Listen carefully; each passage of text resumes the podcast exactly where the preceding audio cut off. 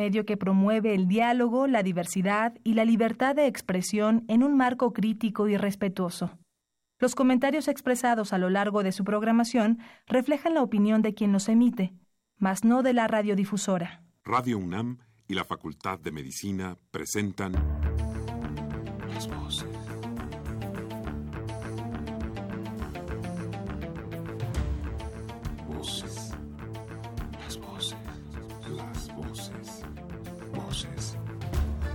Las voces de la salud. Reflexión y análisis de las ciencias médicas. Acompáñenos.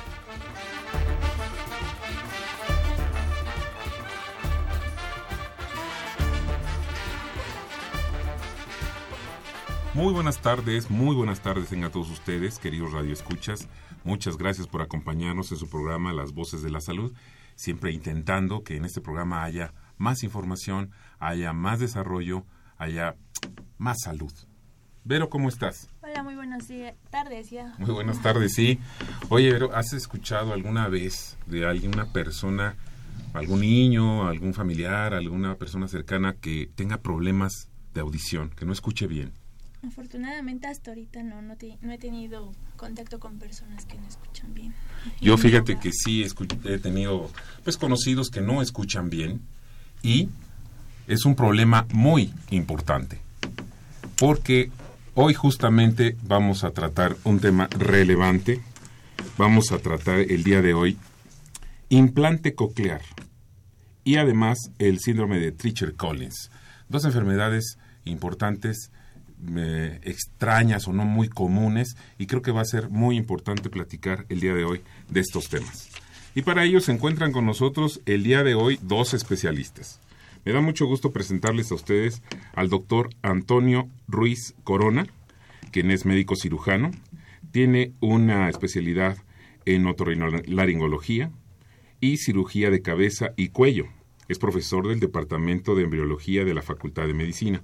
Actualmente es profesor del Departamento de Embriología y del Departamento de Integración de Ciencias Médicas de nuestra Facultad de Medicina de la UNAM.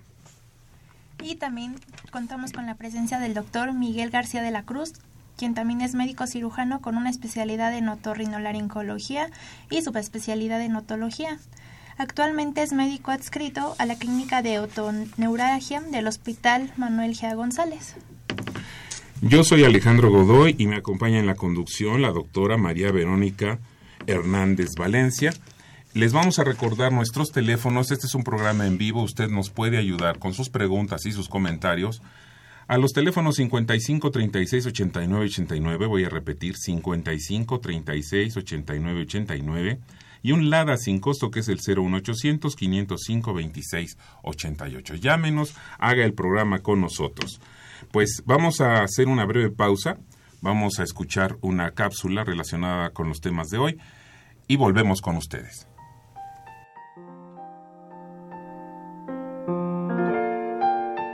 El 25 de febrero se conmemora el Día Internacional del Implante Coclear.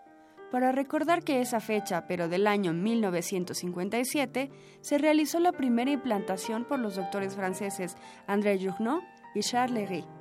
La efeméride es reconocida en 40 países.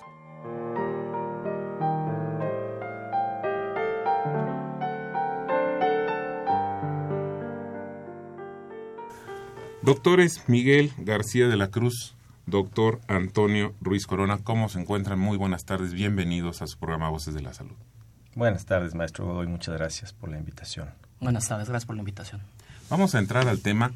Quisiera yo empezar preguntándole al doctor Miguel García de la Cruz, ¿qué es, de qué se trata un implante coclear? Bueno, pues el implante coclear es un dispositivo electrónico como tal, eh, tiene dos partes, una parte interna y una parte externa. La parte interna es el dispositivo implantable, es decir, lo que nosotros colocamos en el oído interno de un paciente que tiene una hipoacusia de tipo sensorial, este, mediante un procedimiento quirúrgico. Y tiene una parte externa, que es un receptor que a lo mejor ya es con algo con lo que estamos más familiarizados los pacientes que tienen como curvetas, ¿no?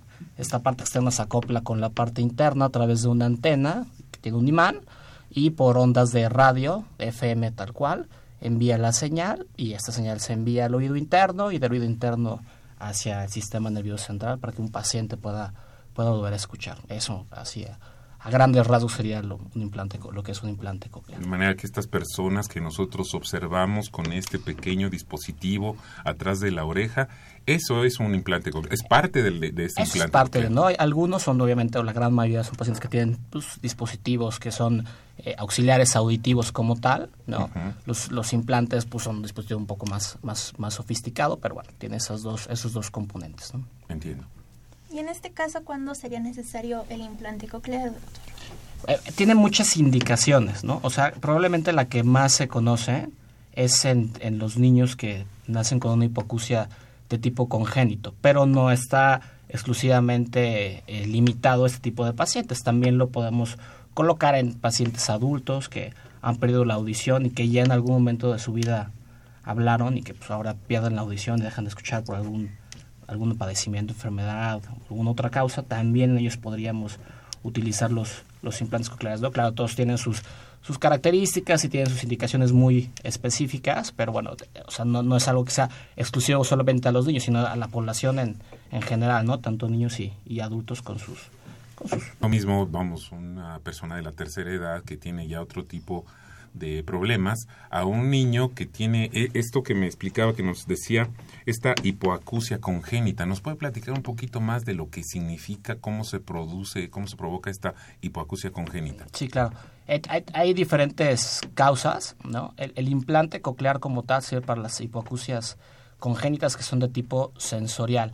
Es decir, que la pérdida de la función del oído interno es, es lo que está afectado en, en, el paciente, ¿no? Pues como sabemos, el oído tiene pues, varios varias estructuras, ¿no? Tenemos el oído externo, el oído medio, el oído interno, ¿no? En el oído eh, medio pues tenemos la membrana, los huesecitos, ¿no? Pero el oído interno es este órgano donde pues tenemos eh, las células nerviosas que transmiten, ¿no? La información hacia el sistema nervioso central como tal. Entonces, cuando los pacientes nacen con alguna afección dentro de la cóclea como tal, es ahí donde podríamos eh, considerar los candidatos a, a implante coclear. Existen muchas causas que pueden eh, causar, ¿no? O, pueden ocasionar una pérdida auditiva en esos pacientes de población pediátrica, ¿no? Eh, eh, por ejemplo, alteraciones de la madre durante, durante la concepción del niño, durante el periodo de, del embarazo, o justamente cuando el niño nace, ¿no? Problemas durante el nacimiento, ¿no? Hay niños que, que nacen con, con, con, falta de aire, ¿no? Lo que consumimos con asfixia neonatal, lo que con bajo peso, que nacen ictéricos, decir, niños que nacen amarillitos, ¿no? O algunas, algunas infecciones también que vienen de, de transmisión de la madre hacia el, hacia el, hacia el producto también pueden ocasionar ¿no? esas pérdidas en, en el oído. Ahora, eh, ¿cuándo es necesario colocar este implante coclear? ¿Qué, qué, qué, qué pasos debemos seguir para realmente ser candidatos o llevar a una persona a, a, a, este tratamiento, a este, a este procedimiento? La realidad es que en nuestro país contamos con un sistema de tamizaje neonatal como tal. Entonces, desde etapas muy tempranas de, la vida tendríamos que, que, tener al menos la sospecha de que un paciente pueda tener hipoacusia, que pudiera ser candidato a un implante. Sin embargo, no todos los niños que nacen se someten a este tamizaje auditivo. Entonces, generalmente, o la manera en la que nos llegan al consultorio, las instituciones son niños que tienen ya más edad, a lo mejor generalmente entre dos y tres años de, de, edad, ¿no? Este, y que pues obviamente no tienen desarrollo del lenguaje. Entonces los papás ya después de algún tiempo pues se preguntan, ¿no? Pues por qué no estará hablando mi niño, ¿no? O tienen el, el hermanito que sí habla, o el primo, o el conocido, ¿no? Que, que pues tienen, eh, alguna, eh, tienen algún, algún niño de la misma edad y que, y que no está hablando. Entonces ahí es cuando eh, generalmente nos van a a consultar y pues tenemos que hacer alguna, algunas pruebas, ¿no? Para, para tratar de ver qué tipo de, de pérdida auditiva tiene y ver si el paciente es candidato o no es, ¿no? Ahora, nuestros sentidos nos dan el panorama del mundo, todos nuestros sentidos, ¿no? Eh, a tocar el mundo, a oler el mundo, claro. a mirar el mundo. Pero eh, me quedo pensando un momento y hago la reflexión interna de cómo es no escuchar el mundo y que parezca que así es la realidad, la vida es pues medio escuchar o casi no escuchar y, tardemos en darnos cuenta de esto. Eh, hace un rato me hacía un comentario, doctor, sobre algunos niños que precisamente por esta circunstancia no son atendidos porque parecería ser que no tienen nada, porque es, normal para ellos no escuchar. ¿Podría ampliar el comentario, doctor Ruiz? Sí, claro. Bueno, lo que pasa es que en muchas ocasiones, como ya lo mencionaba el doctor, eh, eh, se deja pasar demasiado tiempo. Entonces, eh, en diferentes áreas, y más frecuentemente en las áreas rurales, de pronto nos llegan pacientes que tienen seis o tienen siete años y que bueno, pues ellos han eh, aprendido a través de señas, a través de, de lo que eh, pues han podido brindarles ahí los familiares una manera de comunicación.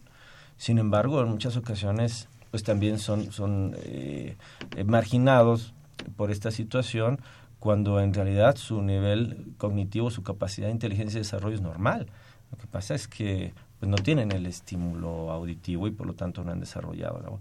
Decía usted, maestro, que eh, lo que es no escuchar, apreciar el mundo.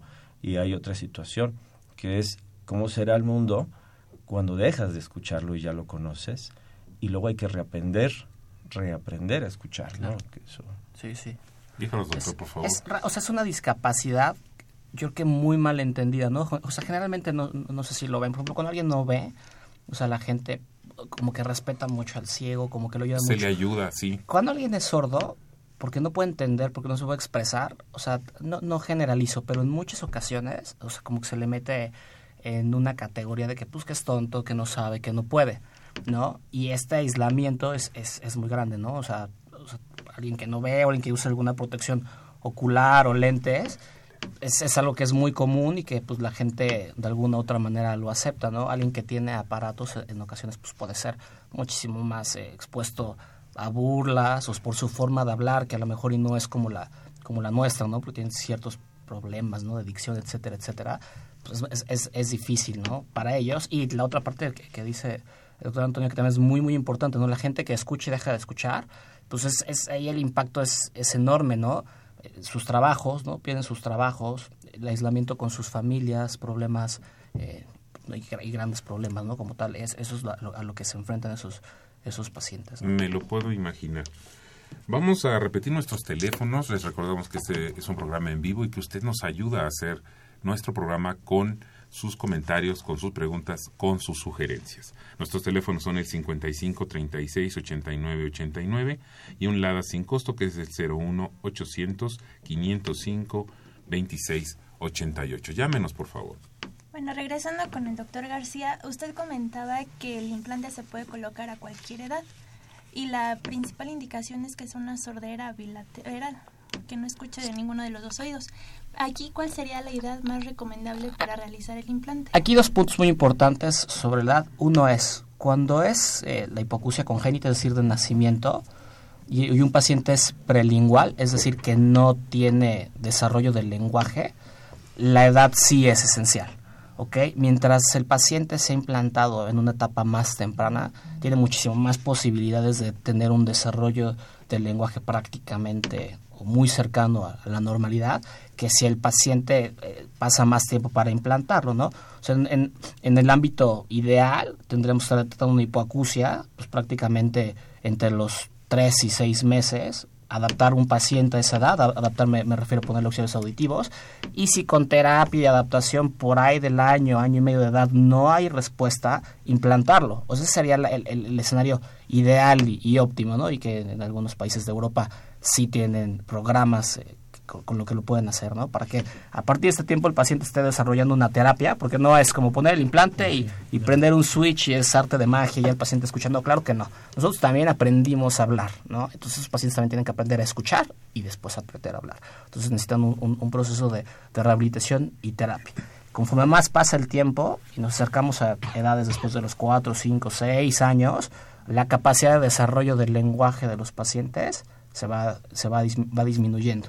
¿no? ¿Y por qué? Pues porque nuestro cerebro, esas áreas que no ocupa, que no ocupó en la infancia temprana, para esa etapa las ocupan pues para otras actividades y entonces el desarrollo del lenguaje se va a ver mucho más limitado. ¿Qué sabemos de los pacientes que implantamos pues, de manera tardía?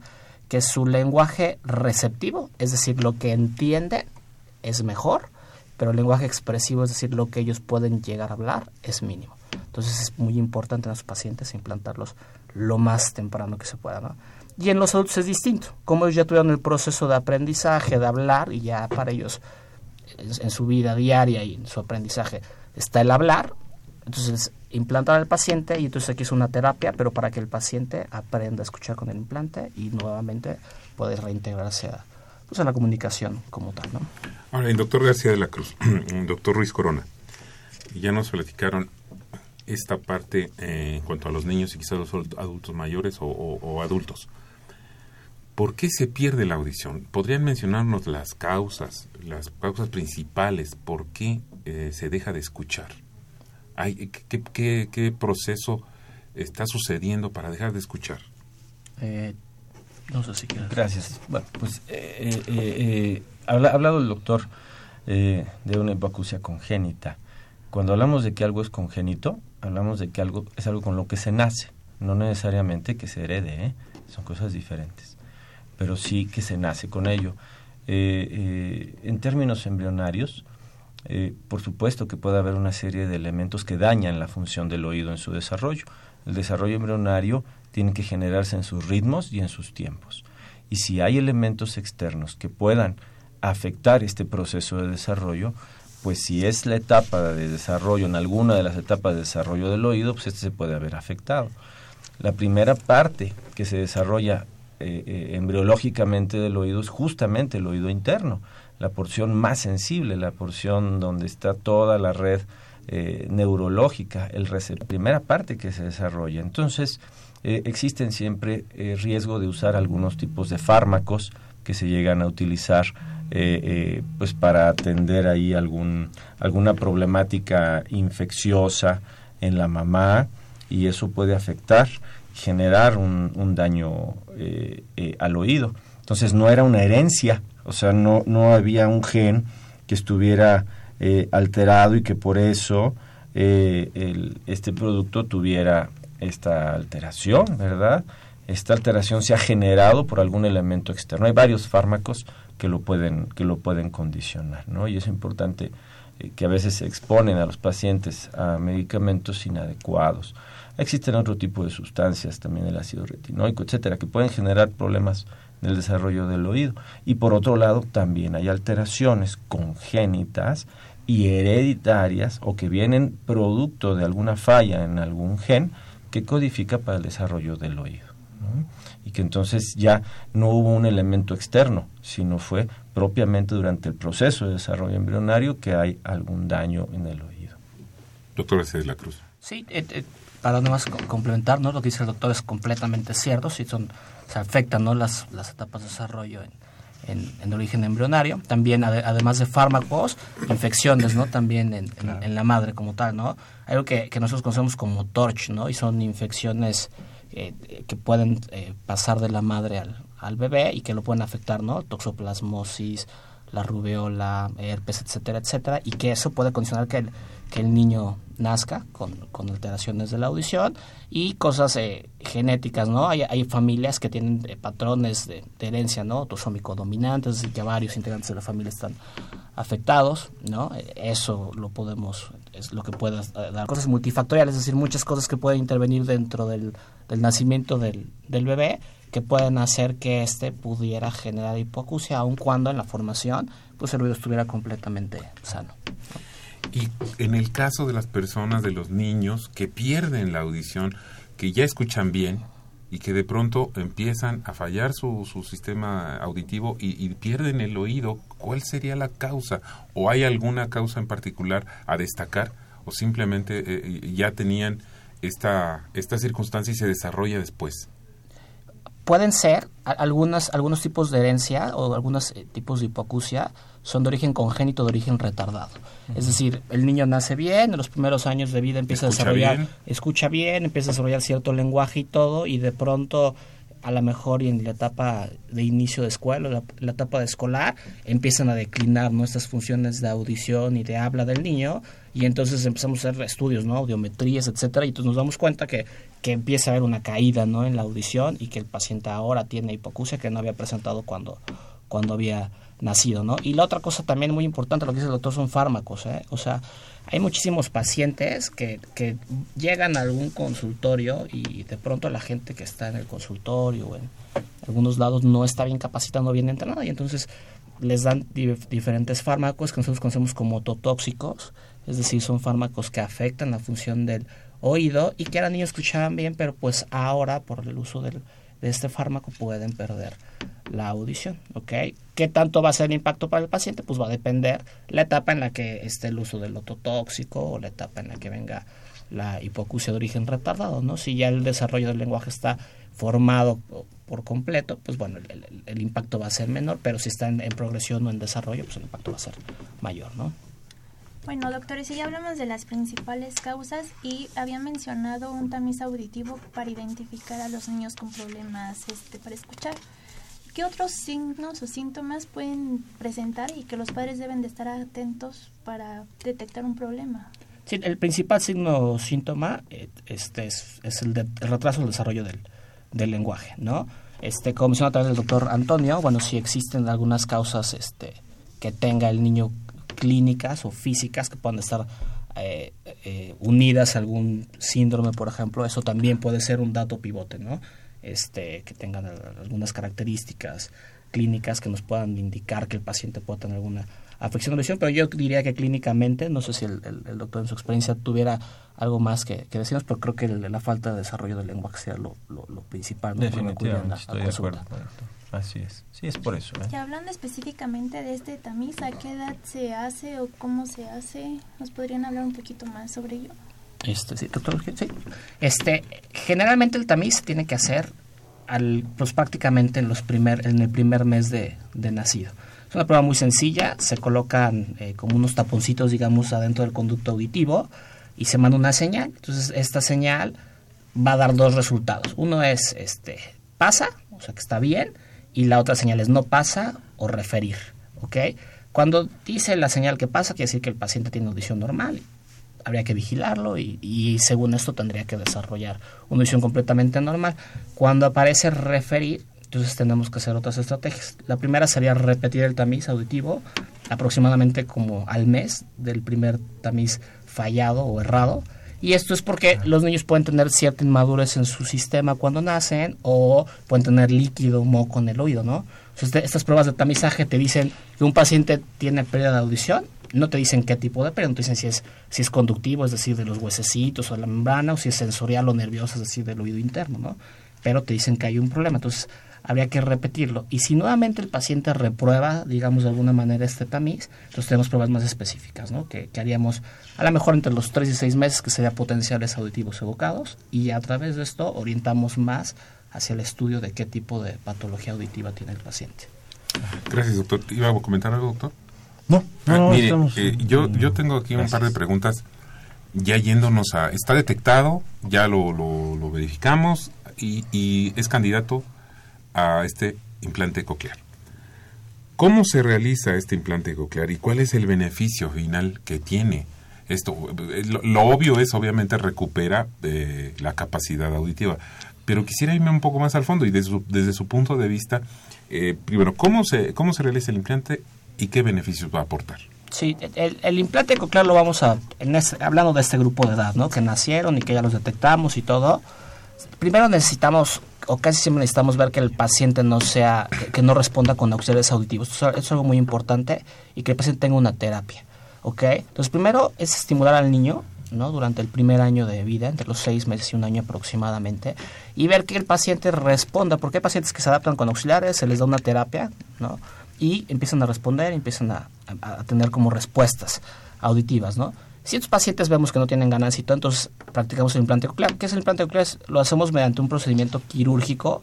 Este, hacemos una incisión atrás del oído, hacemos un fresado en el, en el hueso temporal, que es algo importante, no, no, entramos al, cráneo, porque mucha gente piensa que de pronto el implante coclear se hace en el cerebro, pues, pero no, no entramos jamás a la cavidad craneal, estamos trabajando en el hueso temporal, como tal, donde está el oído, nunca entramos al cráneo y este y colocamos el electrodo tiene sus pasos críticos la, cirugía colocamos el electrodo dentro de la cóclea y este y se y ahí terminamos el procedimiento quirúrgico Una vez que hacemos esto, después del, procedimiento quirúrgico, lo que sigue es la conexión al implante, que no lo hacemos en el mismo momento. ¿Por qué? Pues porque hay inflamación por la cirugía.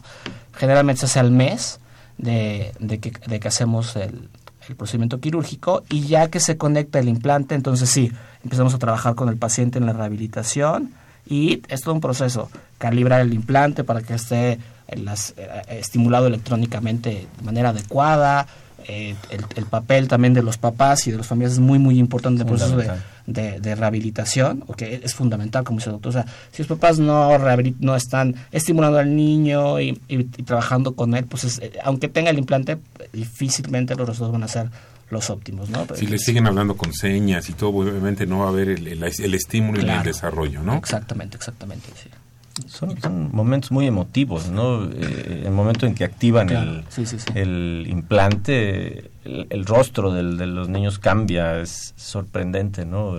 Realmente es, es algo muy bonito que, que es una gran oportunidad. Por eso ese proceso de selección tan, tan estricto, porque eh, eh, es mucho lo que se juega en un implante coclear, de todo el equipo eh, de médicos como el doctor que están encargados de hacer todos estos procedimientos quirúrgicos, selección de pacientes, como los costos de los dispositivos eh, eh, y todo eso tiene además una cultura de cuidado muy importante que tienen que entender muy bien los pacientes.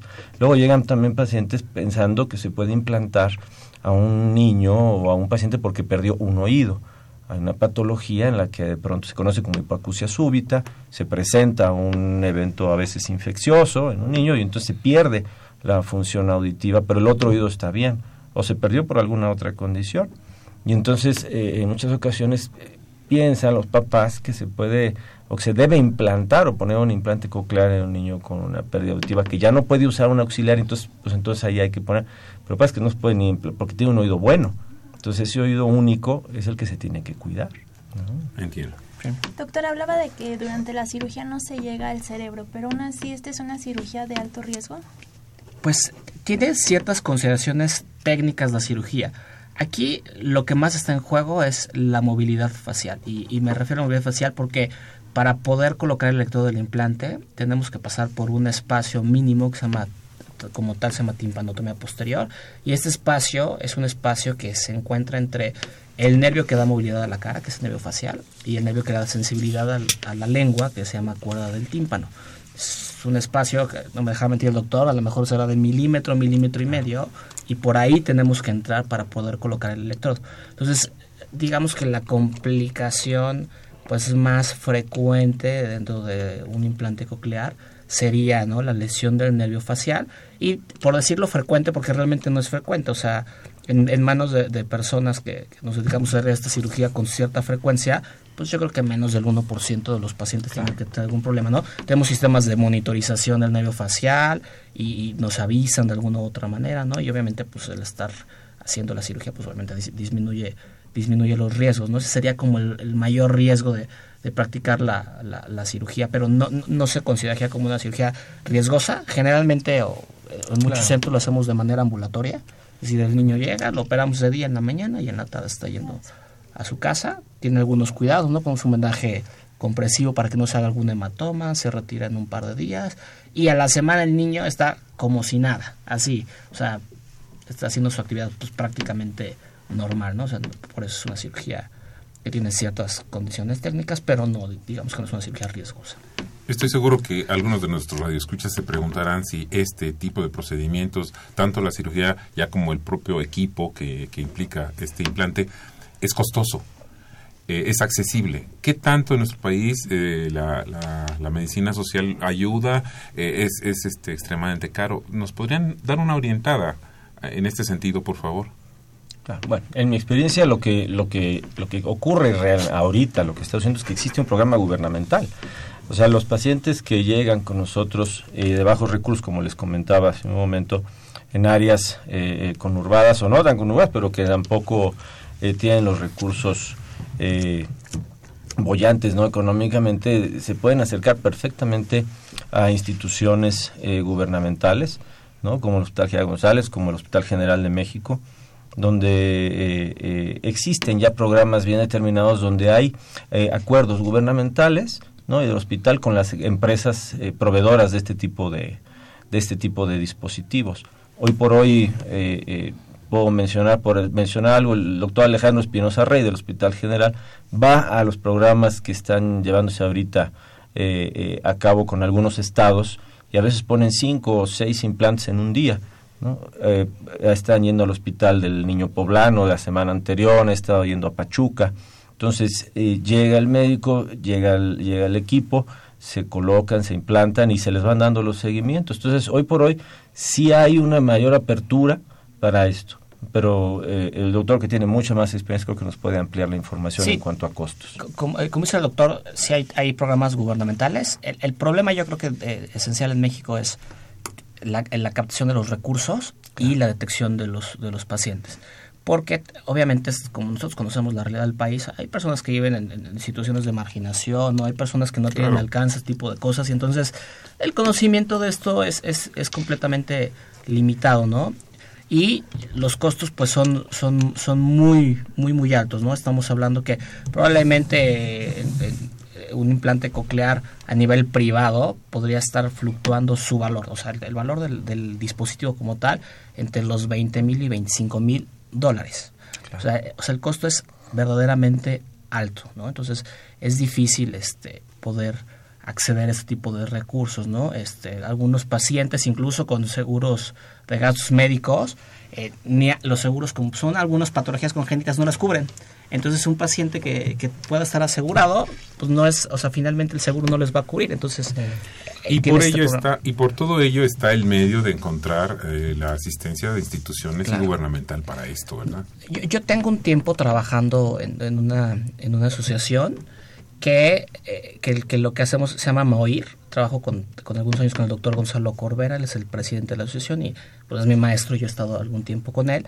Y lo que hacemos mediante asociación es que los pacientes puedan reunir eh, donativos y que nosotros eh, les damos de alguna u otra manera recibos que son deducibles de impuestos a empresas particulares, etcétera, etcétera, y ya que el paciente reúne el, el dinero para el para para el implante, los implantamos, ¿no? Entonces a veces eso también puede ser este, atractivo para algunas empresas o algunas personas y que puedan ayudar a gente que si no tiene, no, tiene esta parte de, lo privado o que, o que en lo público pues también están fuera del tiempo en el cual se, se puede implantar, etcétera, etcétera, se pueda realizar el, el implante. Pues muchas gracias. Dígame, doctor. Es que eh, eh, es como, eh, como comenta el doctor, o sea, en muchas ocasiones hay que considerar eso, las instituciones, como siempre, pues tienen una gran demanda, una gran solicitud de, de, pacientes de este tipo. Y entonces, de pronto quedan fuera de los tiempos para efectos de los protocolos institucionales, ¿no? Ahora, dentro de la cuestión institucional, sí se les apoya, sí se pueden conseguir desde fideicomisos, etcétera, y incluso créditos. Entonces, de pronto, paciente eh, termina sí pagando una cantidad considerable, pero a lo mejor a, cierto tiempo, ¿no? Y entonces eso ya les permite acceder a sus, a sus dispositivos. Pero sí hay, hay programas grandes para esto. Vamos a hacer una pausa. En este momento les reiteramos nuestros teléfonos que son el 55 36 89 89, repito 55 36 89 89 y el LADA sin costo 01800 505 26 88 y vamos a hacer una breve pausa para continuar con el tema, con el otro tema que tenemos el día de hoy en nuestro programa. Adelante. ¿Sabes qué es la salud emocional? Te invitamos al Festival por la Salud Emocional el próximo domingo 25 de febrero en Casa del Lago.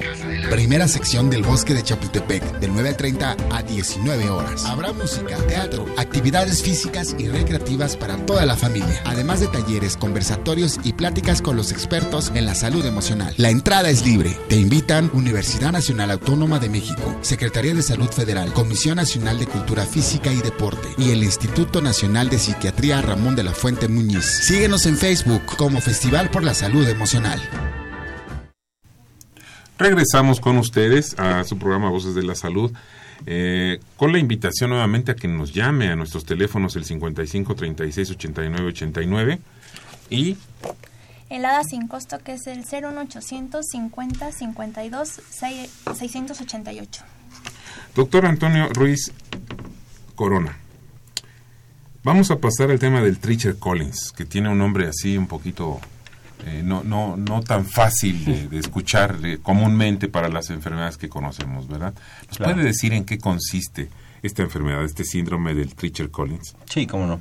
Eh, en realidad, el síndrome de Treacher-Collins es una patología congénita, como lo mencionábamos hace un momento, o sea, se nace con ella y tiene un origen genético, o sea, hay una alteración específicamente en un gen y específicamente en un cromosoma. ¿no? Eh, en la mayoría de los casos. Se le conoce como eh, Teacher Collins, como muchas otras enfermedades y como es muy frecuente en los síndromes genéticos, pues debido al, eh, como un eh, epónimo a la persona que los que los describió por primera vez, o al menos que los organizó y los formalizó, porque en realidad esta enfermedad que también se le conoce como disostosis mandíbulo facial, fue descrita y organizado eh, como un síndrome específico en el año de 1900 por un oftalmólogo, doctor Edward Tricher Collins. Entonces, él era oftalmólogo, un cirujano oftalmólogo, y él es quien finalmente describe la enfermedad eh, y queda ya eh, asentado en las actas médicas. Había sido descrita previamente, alrededor del año 1870, había ya algunas referencias con relación a esta patología, pero quien le da la formalidad es el doctor Tucheri Collins y es por eso que se queda con esto. La disostosis, la disostosis eh, mandíbulo-facial es una enfermedad que eh, está originada por un mal desarrollo de la región facial. Eh, el embrión durante su desarrollo está en las etapas iniciales organizado en segmentos y a estos segmentos de la región eh, pues de la cabeza y el cuello se le conoce como arcos, arcos faringios o arcos branquiales. Entonces, eh, esta es una de muchas enfermedades relacionadas a la falla en el desarrollo del primer arco branquial. Como este hay, por supuesto, otras enfermedades, no es la única, pero eh, lo que la caracteriza es que hay un pobre desarrollo o nulo desarrollo de la región de, de eh, cigomática, la región malar, ¿verdad? Hay alteraciones en las estructuras de los globos oculares y sobre todo de las aperturas palpebrales. Puede haber coloboma, eh, que quiere decir una falta de cierre, de desarrollo de los párpados inferiores. Eh, y pues muy ad hoc con, con esta cuestión de, de las cuestiones auditivas, pues son pacientes que presentan malformaciones importantes de diferentes grados en los pabellones auriculares. La malformación del pabellón auricular se le conoce como microtias y, hay diferentes grados, diferentes alteraciones a nivel de esto. Pero también eh, está afectado el conducto auditivo y también pueden estar afectados los huesecillos. Entonces son pacientes que van a tener una hipoacusia, o sea, una pérdida auditiva pero fíjense, a diferencia de lo que hemos hablado hasta el día de hoy en el programa, en la mayoría esta alteración auditiva es eh, de tipo conductivo. Eso quiere decir que el sistema eh, eh, de recepción, el sistema donde están la transducción de, los, de la información eléctrica que llega al cerebro está conservada. El problema es que tienen algo que estorba para que las ondas sonoras lleguen correctamente. Entonces, eh, tienen alteraciones también el paladar, tiene alteraciones a nivel de faringe, en el que el paladar en ocasiones puede ser un paladar incluso fisurado o un paladar hendido. La faringe, la orofaringe, la cavidad oral puede ser hipoplásica. Decimos nosotros hipoplásico cuando algo está poco desarrollado, ajá, o es pequeño para eh, eh, la generalidad de los individuos. A pesar de este aspecto facial tan peculiar, con sus eh, dicen que tiene un aspecto de, ojos tristes, ¿verdad? Porque está invertida, ¿verdad? Ahí el, el canto, eh, el canto de los ojitos eh, y este pobre desarrollo de los huesos malares, que dan un aspecto muy particular, son individuos que en el 95% tienen un nivel de desarrollo cerebral totalmente normal, sin ningún tipo de retraso, ni mucho menos. Existen asociaciones en las que en este síndrome puede haber otras fallas de nacimiento, como eh, alteraciones cardiovasculares, eh, trastornos eh, a nivel renal, y esto por la relación con los genes que se han ido afectando en esta patología. Doctor, usted mencionaba que no siempre lo genético es heredable. ¿En este síndrome sí es hereditario? Claro, eso es una pregunta muy importante porque la herencia de este síndrome eh, se considera como autosómica dominante.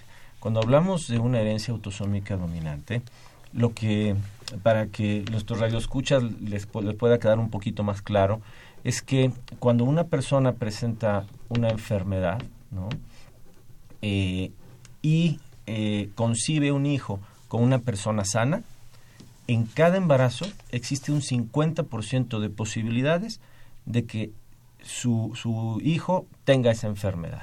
Eso es una, una, herencia autosómica dominante. Quiere decir que no salta generaciones y que es de muy alta eh, eh, penetrancia además. ¿no? Bueno, puede variar un poco la penetrancia génica, pero finalmente es un volado prácticamente, ¿no? O es cara o es cruz. El 50% de posibilidades de un individuo que tiene la enfermedad que la exprese este, su hijo al momento de concebir con un individuo que no tiene la enfermedad. Cuando esto se suma, o sea, cuando alguien que tiene la enfermedad concibe un hijo con alguien que también tiene una enfermedad dominante, pues en la mayoría de los casos los productos no son viables y pueden perderse previo al nacimiento o bien presentar, según la enfermedad, pues la manifestación bastante agresiva, ¿no? Ahora, ¿cuántas personas en el mundo padecen esta enfermedad? ¿Cuál sería, no sé si tengan el dato en el porcentaje de personas con esta enfermedad, primero en el mundo, si pueden decirnos, y en nuestro país, ¿cómo, cómo sería la relación en, cuanto a nuestro país y el mundo entero? Fíjese, maestro, que aquí hay otra cosa importante antes de pasar a ese punto. Por favor. La herencia sí es autosómica dominante.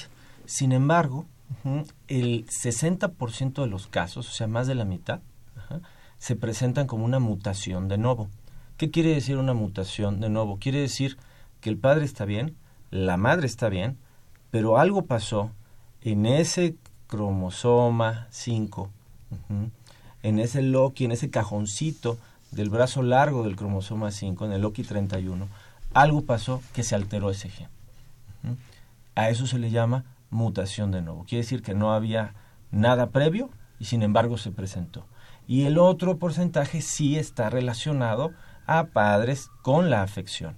Algo importante es que si un individuo en, esta, en estas características está afectado por Treacher Collins y concibe un hijo con una pareja que no tiene problema y su hijo nace normal, o sea, no presenta la enfermedad, ese hijo tampoco la va a heredar. ¿eh? Ahí se terminó el asunto. Ahora, eh, en cuanto a la prevalencia, a la incidencia de esto, pues varía mucho la literatura. Sin embargo, se considera que uno, prácticamente uno entre 50 mil, dicen unos, pero hay literatura que nos dice que uno en 25 mil, fíjense qué grande es lo que, lo que se tiene, ¿no? Y consultando varios artículos más o menos recientes nos siguen dando lo mismo. En México es lo mismo. O sea, no hay una diferencia mayor en nuestro país que en, que en otras partes. Solo que en otras partes a lo mejor es más evidente porque hay más eh, atención, hay asociaciones y aquí no es tan frecuente. Ahorita hablaremos de eso. Y aparte de las alteraciones fisiológicas que presentan estas personas, ¿de qué otra manera pueden afectar que nazcan con esta condición? Claro, aquí hay algo importante. La primera es que el aspecto facial pues es eh, eh, verdaderamente fuera de lo común, ¿no?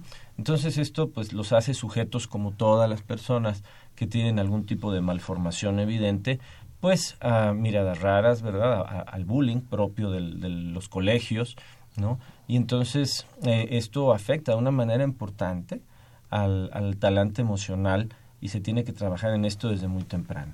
Pero eh, tienen eh, muchas otras cuestiones. su, aspecto eh, estructural también afecta en gran parte la forma funcional.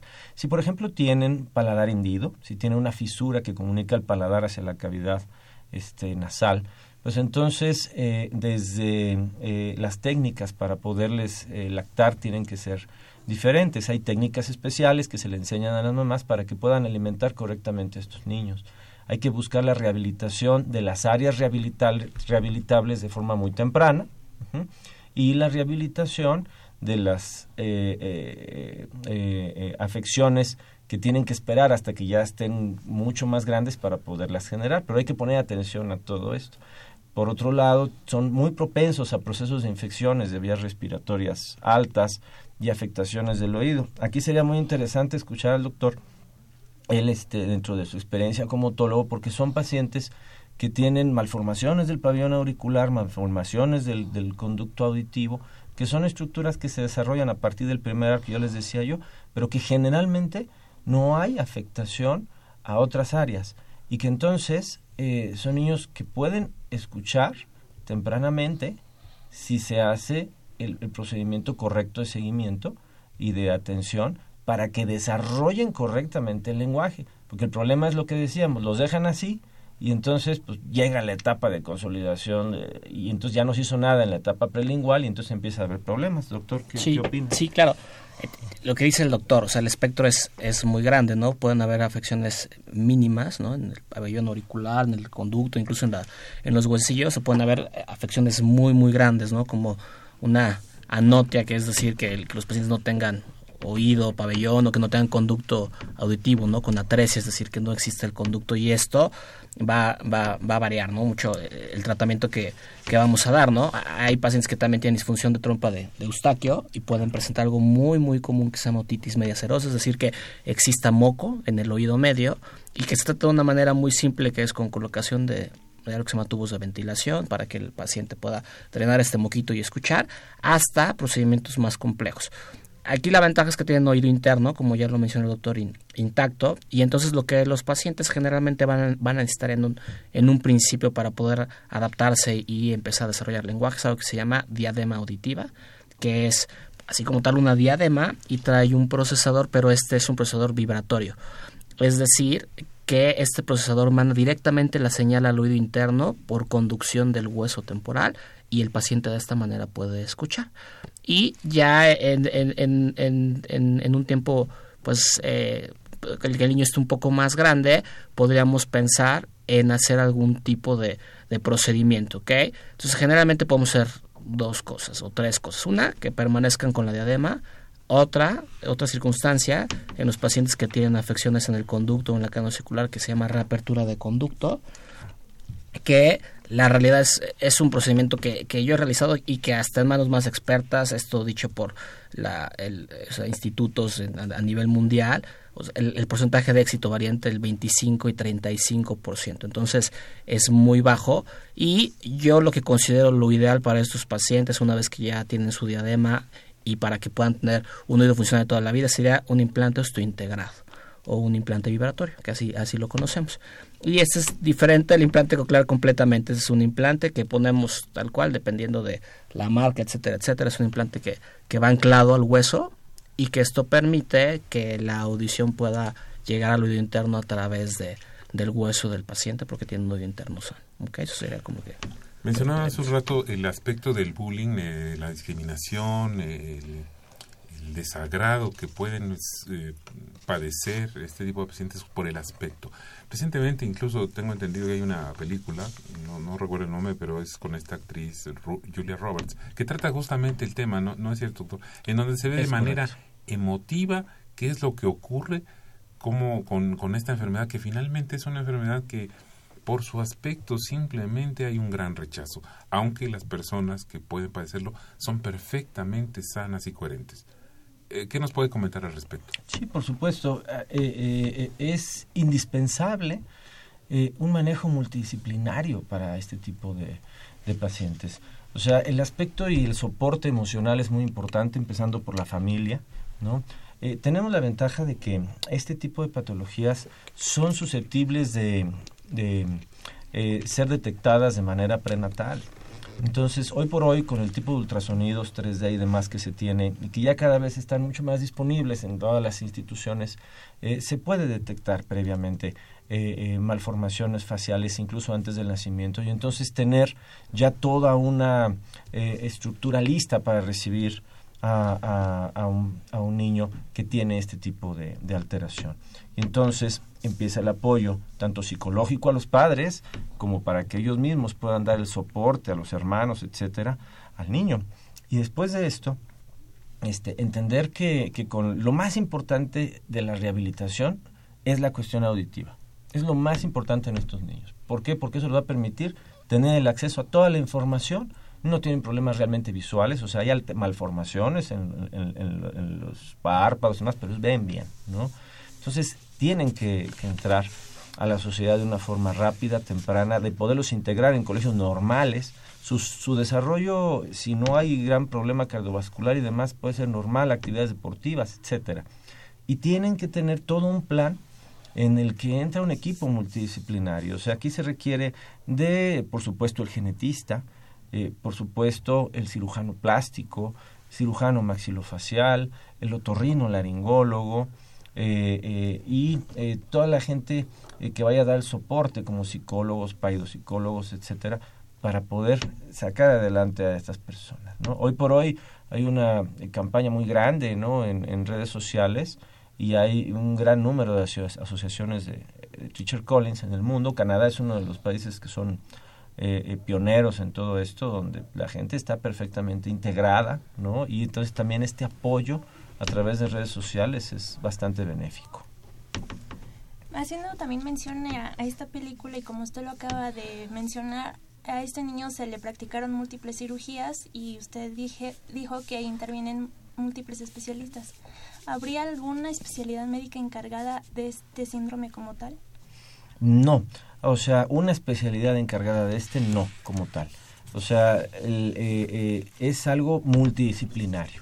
¿Quién lo va a detectar? Bueno, pues lo debe detectar el médico que está llevando el par, el, el, el, el seguimiento no inicial del producto. O sea, quien, quien en un momento dado ve a través de un ultrasonido si esto es factible, que hay una alteración, que hay datos de fisuras faciales, etcétera, entonces adelante, se tiene que dar el aviso a todo. Pero sí existe el otorrinolaringólogo y el audiólogo que en conjunto trabajarán para rehabilitar la cuestión auditiva, ¿no? Y los terapeutas del lenguaje, toda esta situación, si es que así lo requiere. Y por otro lado, pues tendremos al, al al este, eh, a los cirujanos plásticos que tendrán que ir reconstruyendo poco a poco y poniendo injertos de hueso donde no los existe, ¿verdad? Eh, para ir mejorando el aspecto facial de estos niños. Eh, nos quedan cinco minutos y tenemos unas, muchas preguntas de nuestro auditorio. Vamos a tratar de sacarlas todas. Les, ruego si nos ayudan a contestarlas de manera concreta. Eh, eh, les reitero nuestros teléfonos 55 36 89 89. Adelante, por favor, doctora. Agradecemos a Fernando Almanza, quien hace la pregunta: ¿la sordera y el autismo pueden ser durante la gestación? ¿Y la sordera es hereditaria? Sí, sí puede ser eh, hereditaria la, la sordera. El autismo es, es algo multifactorial y también puede tener desarrollo también de algunas cosas relacionadas durante, durante la gestación como tal. Nos preguntan si se puede decir el nombre de la asociación que pone el implante coclear. Sí, eh, con gusto. Se llama Amaoir. Es la Asociación Mexicana para Audición Ayúdanos a Oír AC. Amaoir, ese es el, nombre de la asociación. Lo pueden buscar en, en internet y el teléfono para contactarnos es el 5081-8249. ¿Lo puedes repetir? 5081-8249. Gracias. Leonor Rogel dice, tengo una hermana que perdió la audición a partir de nacimiento. Segundo bebé, ¿a qué se debe la pérdida de la audición cuando la persona es adulta? Ahora tiene 54 años. Pues lo que ya estuvimos platicando, ¿no? Son cosas eh, multifactoriales, hay muchas enfermedades, hay, pueden ser enfermedades autoinmunes, hipoacusia súbita unilateral, bilateral, este, traumatismo, traumatismos, fármacos, hay muchas cosas, ¿no? O sea, tendríamos que estudiarla para saber qué es lo que produjo la hipoacusia. También. Una causa muy frecuente de hipoacusia al nacimiento pues es también la hipoxia neonatal, que es muy frecuente. ¿no? Entonces, cuando hay una hipoxia y el producto tiene problemas al nacer, puede también tener un daño este, auditivo severo. Eh, nos están preguntando a través de Facebook Live para hacer la distracción mandibular como parte del tratamiento de esta enfermedad en el síndrome de Treacher-Collins. ¿Qué distractor, o sea, en qué distractor se han obtenido mejores resultados? con el doctor MacArthur o el doctor Molina. Eh, no, no los conozco, doctor, a lo mejor ustedes sí. No, creo que eh, eh, quienes tengan este tipo de, familiares, ¿verdad? O que sean portadores de esta enfermedad, ahí vale la pena que se acerquen a la Asociación Nacional de Tricher Collins. En México tenemos una que está ahí situada, está, la pueden encontrar en redes sociales, está en Ciudad Sagún. ¿no? Y, este, y, y, ahí tienen toda una estructura de apoyo, de análisis, de conexiones con los diferentes eh, médicos que en este caso cirujanos ortognáticos y demás que se dedican a ser parte de este proceso de rehabilitación. En, el G. González hay una, una escuela muy grande de, de, cirugía plástica y ven muchísimos pacientes de Trecher Collins. El doctor Molina fue jefe de servicio hace algunos años. Él ahora ya no trabaja en el hospital, de pronto va, pero ya no está ahí eh, como jefe. Trabaja en el Hospital Ángeles del Pedregal y bueno, sumándose a la asociación también el Hospital G. González tiene un número importantísimo de pacientes con Treacher Collins se pueden acercar también al, al hospital y, ahí se pueden atender. Ya nos quedan mm, unos cuantos minutos, dos o tres. Quisiera yo rogarles de manera muy atenta si nos pueden hacer un resumen, una, una, reflexión final tan de los temas que hemos tratado hoy.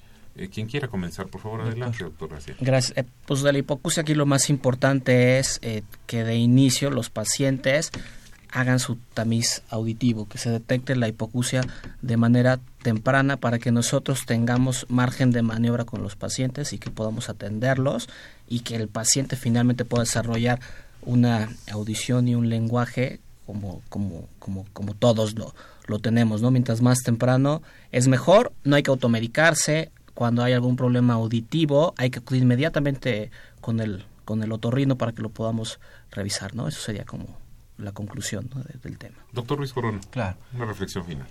Es, importantísimo detectar las patologías de manera prenatal. Tiene que haber un seguimiento siempre a través de todos los mecanismos como ultrasonido y demás para poder estar prevenidos y si se presenta un producto con estas características, un niño que va a nacer con patologías como Tricher Collins y muchos más que existen, se le pueda dar la atención de manera oportuna tanto a él como, como eh, a su familia. Doctores, realmente les agradezco mucho tanto al doctor Miguel García de la Cruz y al doctor Antonio Ruiz Corona su brillante participación en nuestro programa de hoy. Agradecemos a todos nuestros radioescuchas habernos seguido este jueves.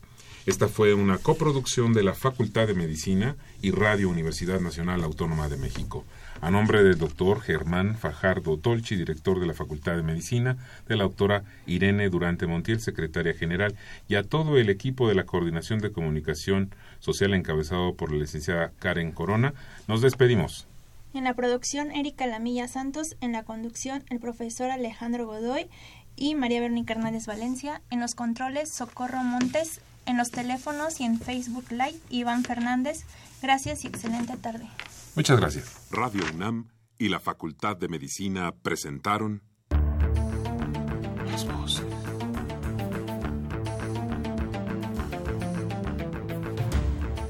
Voces. Las voces. Las voces. Voces. Las voces de la salud. Reflexión y análisis de las ciencias médicas.